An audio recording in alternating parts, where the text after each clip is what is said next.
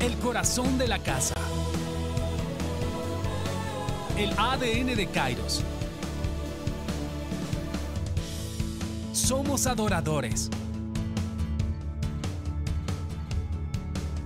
Somos apasionados.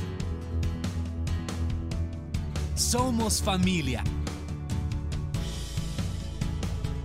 Somos determinados. Somos influyentes. Somos relevantes. Iglesia Kairos, generación apasionada.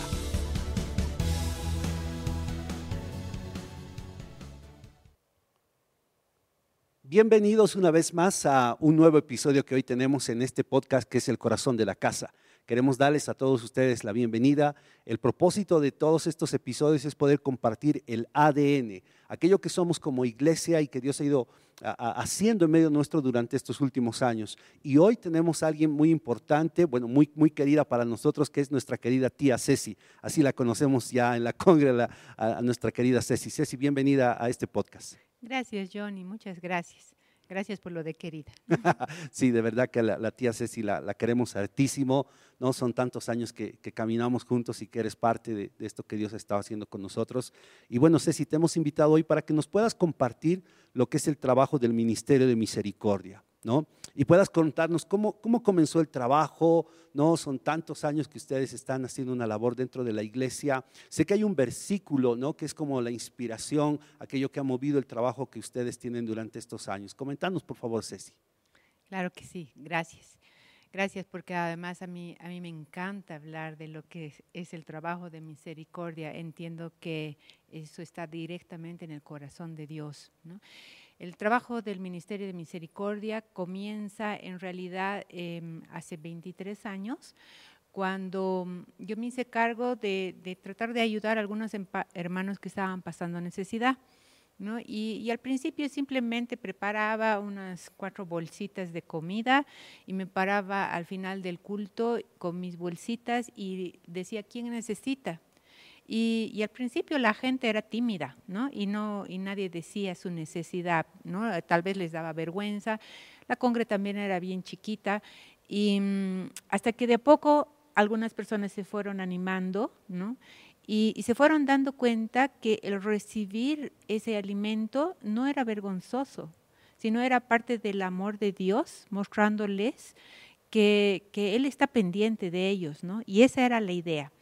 De a poco hemos ido creciendo, de a poco han ido apareciendo más personas necesitadas y se han ido uniendo personas que han trabajado conmigo. Tengo un par de personas que trabajan hace muchos años conmigo, que estoy profundamente agradecida por su labor, por su trabajo, y, y, después se han ido añadiendo más y más personas, ¿no? Entonces tenemos un equipo lindo que trabajamos, nos turnamos por semanas para que no sea un trabajo pesado y, lo que hacemos básicamente es eh, tratar de cubrir todas las áreas de lo que está en Mateo 25, 35, ¿no?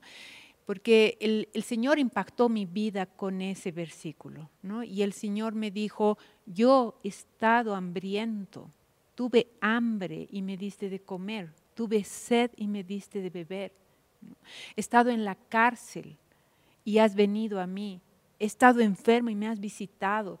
Y entonces me acuerdo que en una temporada yo comencé a meditar sobre ese versículo y algunas cosas le cuestionaba al Señor y le decía, Señor, tú nunca has estado en la cárcel.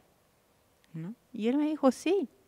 ¿Cómo crees que está, me he sentido yo cuando estaba frente a Pilato? ¿Cómo crees que me he sentido yo cuando estaba en Pablo y lo inspiraba a cantar con Silas? Y me dijo, y si quieres verme, anda a la cárcel. Y comencé a trabajar en la cárcel para verlo, porque yo quería verlo, yo quería sentirlo. Y, lo encontré. Lo encontré en la cárcel de Obrajes, lo encontré en San Pedro, lo encontré en Chonchocoro, lo encontré en todas las cárceles que he trabajado. Eh, comencé a dar comida al hambriento y he encontrado a Jesucristo en, en esos hermanos. Hemos comenzado a ver por las necesidades de los enfermos y estaba ahí, y Él estaba ahí. Por eso es que es un trabajo tan apasionante, tan hermoso, y por eso es que ese versículo es en primera persona. Donde hay un hambriento, donde hay un necesitado, donde hay un enfermo, Él está. Y en este tiempo de enfermedad, Él está. Él está con el enfermo, Él está con el que está sufriendo de COVID. Él está, es el Dios que está, como con Agar, cuando fue al desierto y ya se estaba decidiendo a morir y, el Señor le dice, yo te he visto, he visto tu dolor. Él está con el que está sufriendo. Así ha empezado misericordia. Wow, impresionante, Ceci. Realmente yo me acuerdo de tantos años que, hemos ido viendo cómo ha ido creciendo el ministerio, ¿no? Todo el trabajo que tú y todo el equipo que tú tienes han ido realizando durante estos años y, y el alcance que ha tenido, como tú dices, y, alguna vez te ha acompañado un poquito a la cárcel y, claro, no es una tarea fácil, ¿no? Realmente te impresiona cuando tú ves a alguien en necesidad, ¿no? ¿Cuál ha sido el alcance que ha tenido el ministerio? O sea, ¿hasta dónde hemos podido llegar? Sé que dentro y, fuera de la iglesia, ¿cuál ha sido ese alcance? Hemos trabajado, em, si tendría que poner un porcentaje, casi podría decir mm, un, un 80% para la gente de la congregación, ¿no? ¿Y, por qué? No porque no nos conmueva la gente necesitada de afuera, sino porque los recursos siempre son escasos. ¿no? Y nunca nos alcanzaba el dinero como para poder alcanzar a más gente. Pero mm, en cuanto a lo que es el área de comida, cuando el versículo dice tuve hambre. Eh, alimentamos a la gente de la congregación que está en necesidad y en promedio en los últimos, diría unos siete, ocho años más o menos, hemos estado alimentando mensualmente. Alimentando tal vez es un poco pretencioso. Ayudando con comida eh, no perecible, eh, como unas 45 familias en promedio mensualmente. Eso es lo que se ha ido trabajando. Eh, después, en cuanto a enfermos, sí, tal vez hemos expandido un poco más, porque en muchos casos hemos ayudado a familiares de, algunos hermanos, de gente de la Congre, hemos ayudado en, eh, bueno, aparte de la época de pandemia, ¿no? que después te voy a comentar un poco cómo ha cambiado nuestro trabajo ahora, pero en general hemos tratado de ayudar a, las personas que pertenecen, eh, que regularmente van al ministerio, con diferentes cosas, desde operaciones serias, ¿no? hemos, hemos cubierto y ayudado, por ejemplo, a una persona que le iban a amputar la pierna, que tenía varices y ha necesitado tres microcirugías y se le ha hecho y se ha salvado la pierna. ¿no? Pero también hemos ayudado con el jarabe para la tos, ¿no? O con el antigripal para niños. En algunos casos hemos ayudado en temas de enfermedad también en la cárcel, hemos ayudado en temas de enfermedad con alguna persona que, por alguna razón nos llegaba el, caso y era como que providencial que el Señor daba lo suficiente para ayudar, ¿no? pero en una forma consistente y regular con la, a la gente de la Congre. Eso es lo que hemos ayudado con medicinas. Em, después hemos ayudado, como digo, bueno, en la cárcel y ahí era ayudar a quien sea, ¿no? porque yo he aclarado muchas veces que el trabajo en la cárcel no era un trabajo para ir a ganar discípulos para Kairos, ¿no? sino era un trabajo porque nosotros lo único que queríamos era llevar las buenas noticias del Evangelio y que la gente pueda conocer a Jesucristo. Entonces era más un trabajo de evangelización. Y en la cárcel no hemos, no hemos dado... Em, mucha ayuda de otro tipo, en algunos casos, pero contados, porque las necesidades son demasiado grandes y si no termina siendo muy injusto y no puedes cubrir todo. ¿no? Entonces, eh, hemos ayudado también y hemos tenido una hermana que ha ido consistentemente todas las semanas a la LAI ¿no? Y, ella les ha llevado la palabra, les ha llevado juegos, les ha hecho cumpleaños, les ha hecho navidades, ¿no? Por muchos años. Entonces ahí entraría la parte del versículo que dice, estos mis pequeñitos, ¿no? Que habla de los pequeñitos. Hemos tratado de cubrir a los pequeñitos también. También cubrimos a los pequeñitos de las señoras que vienen a recibir, ¿no? Pero em, en general siempre ha sido más a la gente de la Congre por la limitación de los recursos. Sí, algo que ha, ocurrido con la pandemia, no ha cambiado mucho de lo que estamos haciendo, de hecho lo que hacemos como iglesia también ha cambiado y en el Ministerio de Misericordia yo sé que también la manera de trabajar ha cambiado, ¿no? Pues antes de la pandemia ustedes los días jueves, ¿no? Teníamos siempre una fila de personas esperando, mucha gente que era, como tú dices, de la iglesia, algunas personas tal vez de fuera, y que siempre los jueves recibían una bolsita de, alimentos, ropa y otras cosas que podíamos colaborar. ¿Cómo ha sido el trabajo ahora en medio de la pandemia, eh, Ceci? ¿Cómo hemos podido suplir la necesidad de las personas? Eh, bueno, en medio de la pandemia, por temas de seguridad y de, no contagiarnos también las que trabajamos, o a la vez contagiar a las hermanas que vienen a recibir el alimento, lo que hemos tratado de hacer es, en vez de que sea el trabajo, porque a cada, a cada familia le toca cada 15 días una bolsa de alimentos, ¿no? más o menos en promedio, a menos de que fuera una persona sola. La, la, la ayuda depende de la cantidad de gente del núcleo familiar. La mayoría son personas que tienen cuatro o cinco personas, entonces cada 15 días se les da la bolsa de comida. Pero en algunos casos hay señoras que es, una sola, entonces esa persona, esa misma bolsa de comida le dura para un mes. ¿no? Pero lo que hemos hecho en la pandemia ha sido que hemos tratado de dar una vez al mes para todos, entonces las bolsas se hemos tratado de que sean bolsas más del doble de lo que dábamos, ¿no? Y que, sean muy abundantes para que les alcance y no tengan que estar yendo y viniendo, ¿no? Ahora, eso ha dependido de cuán alto estaba el contagio o bajo estaba el contagio. Cuando el contagio ha subido mucho, los meses que ha subido mucho, hemos pedido ofrendas de la Congre, y mucha gente ha aportado y me ha depositado en la cuenta del ministerio. Entonces lo que he hecho ha sido mandarles dinero. para que no corran el riesgo de venir hasta aquí, porque la mayoría de la gente, em, un, 60-70% más o menos, eh, viene de Villa Fátima, de Villa Copacabana, unas cuantas personas de Alto Sopocachi y después de Chasquipampa. Es más o menos eh, de dónde vienen las personas. Entonces, imagínense, pucha, los minibuses y todo, eh, era muy peligroso para ellas, ¿no? Entonces, les he mandado, he utilizado, ¿no? Em, la ayuda de las líderes de Casa Iglesia de Villa Fátima para que ellas les repartan y les den una como que una mensualidad, y con ese dinerito ellas puedan comprar eh, los alimentos que, necesitaban. Ahora, la mayoría me han dicho que les conviene más venir y recibir porque reciben más, ¿no? Porque claro, es muy diferente cuando yo compro al por mayor y hago alcanzar más, ¿no? Que, mandarles para que ya cada una compre, ¿no? Pero ese ha sido el método, digamos. Y aparte, en el tema de, de salud, que ha sido el más, más serio, ¿no? Em, al principio de la pandemia hemos tenido un caso en la Congres, se, acordarán muy serio, de, un hermano querido y que nos ha, creo que eso nos ha puesto en alerta, ¿no? Y hemos dicho, esto se ve mal, o sea, podemos tener mucha gente que se ponga muy mal como él o inclusive fallezca, ¿no? Porque creo que el primer fallecido ha sido un hermano de la Congres. Bueno, él no necesitaba ninguna ayuda, pero nos ha, nos ha puesto en alerta. Y he comprado, porque ahí comenzaron a escasear los, las medicinas, ¿no? Entonces he hecho una compra grande de medicinas que me han mandado de Santa Cruz, ¿no? Y hemos hecho kits, ¿no?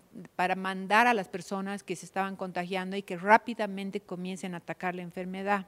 Además, bueno, con la ayuda de ustedes, ¿no? de la Congre, eh, un dinerito que teníamos ahorrado y que ustedes nos han aumentado, hemos comprado el respirador entonces tenemos un respirador en el Ministerio de Misericordia que lo hemos estado prestando a diferentes personas. Ahorita hay, hay un hermano que está utilizando, que, estaba ya a punto de entrar a la clínica y que con el respirador se ha contenido y está todavía en su casa. ¿no? Entonces hemos prestado a hartas personas el respirador, creo que ha sido de gran bendición. Em, más o menos así nos hemos manejado con las enfermedades. Sí, yo, yo, yo sé que el trabajo ha sido ha sido muy fuerte, arduo, ¿no? En medio de, aún de toda esta situación que hemos estado viviendo en el país y en el mundo, ¿no?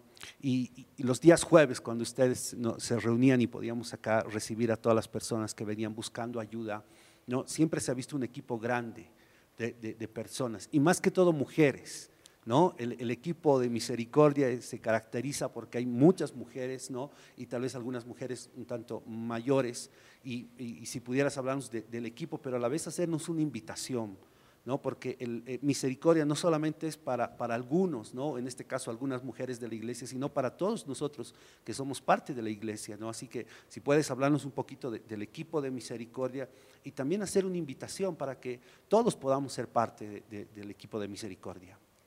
Me encanta lo que dices, Johnny. Realmente me encanta ¿no? y me emociona. Ojalá, que ese, ese, llamado sea respondido, porque mm, no sé, por alguna razón, no sé si es en la congre o, cuál, es la imagen que hemos proyectado de repente, como dices, de viejitas, ¿no? Un grupo de viejitas que ayudamos a los necesitados, no sé cuál será la idea, pero misericordia debería ser un tema que arda en el corazón de todos de jóvenes, de niños. O sea, me encanta, por ejemplo, tengo, tengo una discípula que, que la Lore Leiva, ¿no? que le enseña a su hijita a regalar los juguetes que ya no está jugando a, niños necesitados. Y me parece tan espectacular que enseñemos desde nuestros niños a tener un corazón por misericordia. ¿no? O sea, Mateo 23, 23, 23 dice, lo más importante de la ley es la misericordia, la justicia y la fe. ¿no? O sea, son palabras de Jesucristo. No nos olvidemos que la misericordia no es un tema de viejitas, o sea, no somos un grupo, no sé, de 10, 15 viejitas que, ponemos nuestro esfuerzo y lo que mejor podemos. Deberían ser todos, deberían todos tener un corazón para misericordia. Y, y sí sé que, digamos, hay, hay esfuerzos aislados, que mucha gente de repente ayuda a, algún vecino, a alguien cercano, ¿no? en, en forma individual y me parece bárbaro, pero si tuviéramos un trabajo conjunto de jóvenes, niños, imagínate el impacto que podríamos tener. O sea, podríamos ampliar nuestras, nuestras fronteras, podríamos trabajar con mucha más gente. Hay mucha gente que se ha convertido por la bolsita de misericordia que han venido al ministerio y han dicho, mi vecina me ha dicho que eh, usted nos puede dar comida. Y entonces yo le he dicho, sí, pero es que esto es para la gente que viene a la congregación, porque nos, nos sustentamos con las ofrendas de, de, la gente de la congregación. Y han dicho, ya, voy a venir. ¿no? Y la necesidad les ha hecho venir y han terminado conociendo a Jesucristo y algunas de esas personas son las personas más comprometidas con el Señor. ¿No? porque han sabido reconocer que esa bolsa venía directamente de Dios. ¿no? Entonces, me encanta y ojalá que muchos jóvenes, muchos, como vuelvo a decir, niños, me encantaría que desde niños se imparta eso, ¿no? Y que entendamos que podemos hacer mucho todavía y se puede trabajar en misericordia. No, es verdad, o sea, vivimos una situación muy compleja del mundo y en nuestro país. No hay mucha necesidad y probablemente vayamos a ver mucha más necesidad. Hay una necesidad espiritual, pero también hay una necesidad física en este instante. Hay gente que necesita un lugar para vivir, un alimento, dinero. Hay mucha necesidad, ¿no? Y Ceci, ¿cuáles son los sueños? ¿Qué, ¿Cuáles son los sueños que, hay en tu corazón y también en el Ministerio de Misericordia? ¿Con qué soñamos? ¿Qué es lo que queremos ver más adelante y ver de parte de Dios en todo lo que ustedes están haciendo? Bueno, a, lo largo de estos años, el Señor ha ido como que cada vez haciéndome más ambiciosa, ¿no? y, mi primer sueño era tener un, lugarcito donde atender a las personas aquí en la Congre que sea, eh, que sea ordenado, que sea limpio, que, se las pueda atender em, en una forma digna, ¿no? Y, y, ahora lo tengo, ¿no? Tengo una oficina espectacular donde está todo sumamente ordenado, los alimentos están súper protegidos, todo está como, como yo quisiera que me den a mí, ¿no? Porque por mucho tiempo hemos, hemos, hemos estado en, en, lugares muy, muy apretados y, y era la situación, ¿no? Eh, después hemos comenzado a soñar con tener un consultorio y era un consultorio dental, quizás por, por una historia que yo tengo de, de sufrimiento con, con dentistas y con, y con, todos los temas de, de, de, la boca, ¿no? Y yo soñaba con que la gente no pierda sus dientes dientes que de repente dejaban que se, por falta de dinero que se les vayan cariando y cariando, y venían y les decía, ¿qué ha pasado? Y me decían, no, es que me he perdido mi diente, me he hecho sacar porque no tenía plata para hacerme curar. ¿no? Y, y, comenzó a surgir ese sueño de tener un consultorio dental. ¿no? Y gracias a la ayuda de un hermano hermoso, él ha construido el lugar eh, donde estamos ahora, donde está el ministerio, donde se entrega los alimentos, y él ha construido una oficina al lado para que sea el consultorio dental.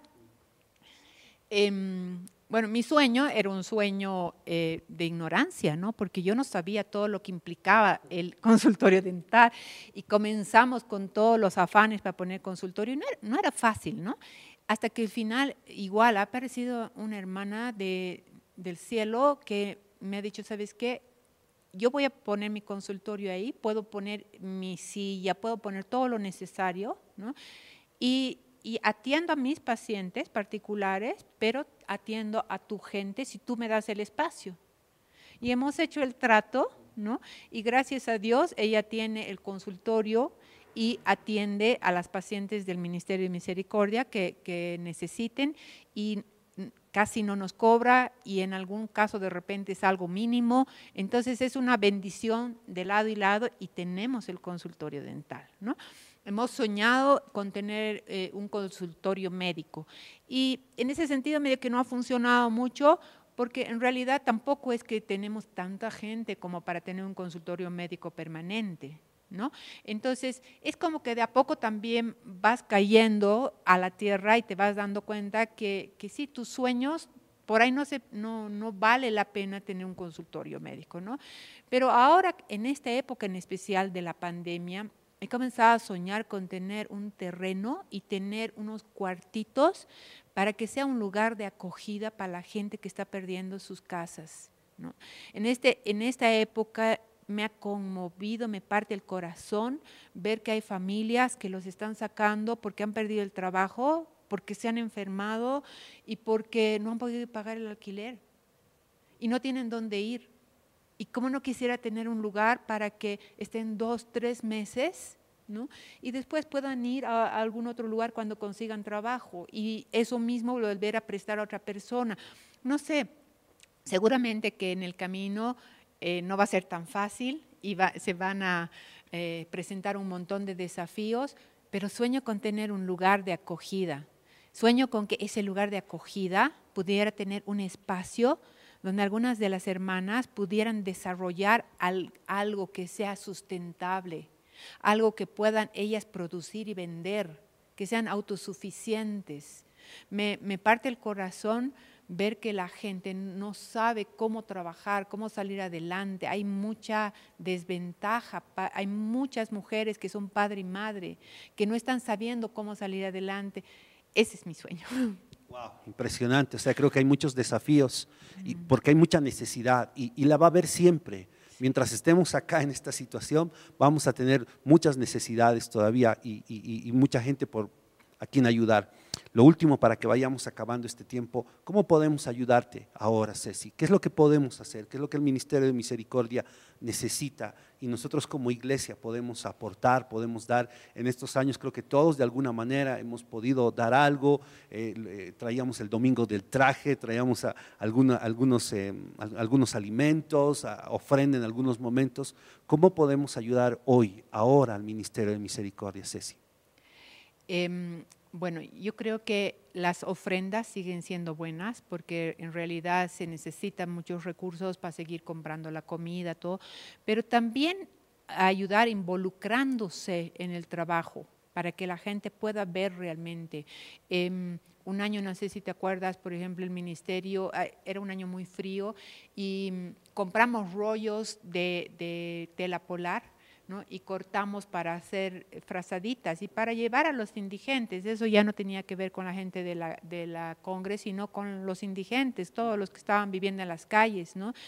Y he pedido ayuda, he pedido a gente que me acompañe, porque eso hay que ir en las noches, ¿no? Para ver quién está durmiendo en las calles y regalarle una frazadita, ¿no? Y, y realmente han sido tres personas las que se han añadido. Y se podría haber repartido, pero por toda la ciudad, pero creo que es necesario que en las células, en las casas iglesia, ¿no? se, se hable de misericordia, que hayan espacios en los cuales la gente entienda que el corazón de Jesucristo late por misericordia. ¿no? Él ha venido a eso.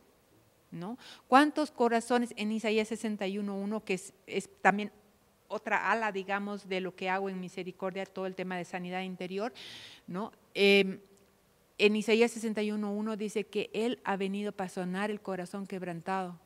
¿Cuántos corazones están quebrantados por, por falta de recursos básicos? Inclusive hay gente que se siente no amada, no valiosa. ¿Por qué? Porque, oye, a mí no me tocó la suerte de tener una casa, un lugar. Entonces, creo que deberíamos hablar de misericordia, deberíamos involucrarnos. ¿no?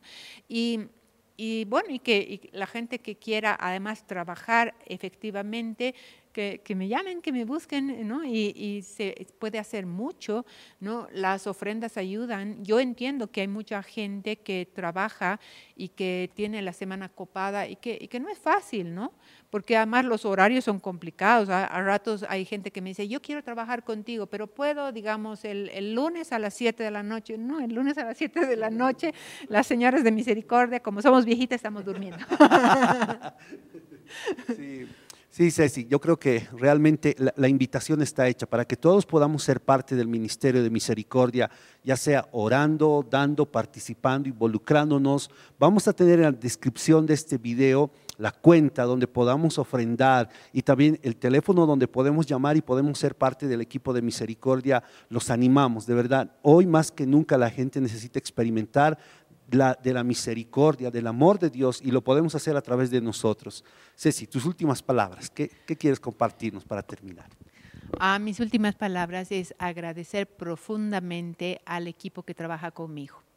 ¿no? Eh, tengo muy mala memoria, ¿no? y tal vez es porque soy viejita, y, y no, no, no quiero olvidarme de ninguna, ¿no?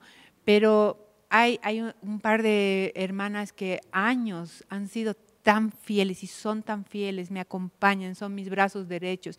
Las otras hermanas de repente, quizás un tiempo menos, lo que fuera, pero gente que ayuda, que ha sido consistente con su trabajo, responsable, que, que no me han fallado, ¿no? Y algunas personas, bueno, hemos tenido muchas aves de paso, ¿no? Eh, gente que de repente ha venido, no sé, una, dos veces, pero por lo menos se han enterado un poco de lo que hacemos, ¿no? Pero más que nada agradecer a las mujeres, a las personas que me han ayudado, que, trabajan conmigo, que están dispuestas. Eh, de repente en esta época de pandemia han habido hermanas que han estado dispuestas a llevar las medicinas hasta la casa de un enfermo y dejarle en la puerta con el alcohol. ¿No? Entonces, wow, es un trabajo súper valioso, gente que ha entendido lo que es el corazón de Dios. Por supuesto, agradecer a mi Señor, porque si no fuera por Él, yo no estaría aquí. Sí, definitivamente, Ceci. ¿No? Impresionante eso. Gracias, Ceci. A ti las gracias, porque tú has respondido el llamado y el corazón del Señor que tiene por todos nosotros y más por los necesitados.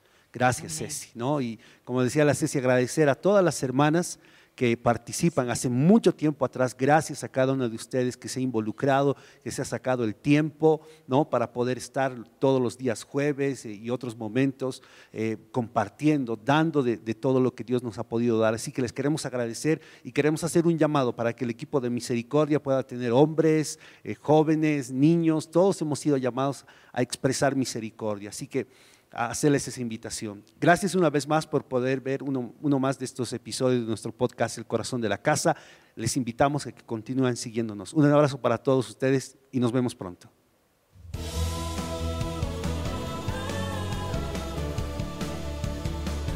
El corazón de la casa. El ADN de Kairos. Somos adoradores. Somos apasionados. Somos familia. Somos determinados. Somos influyentes.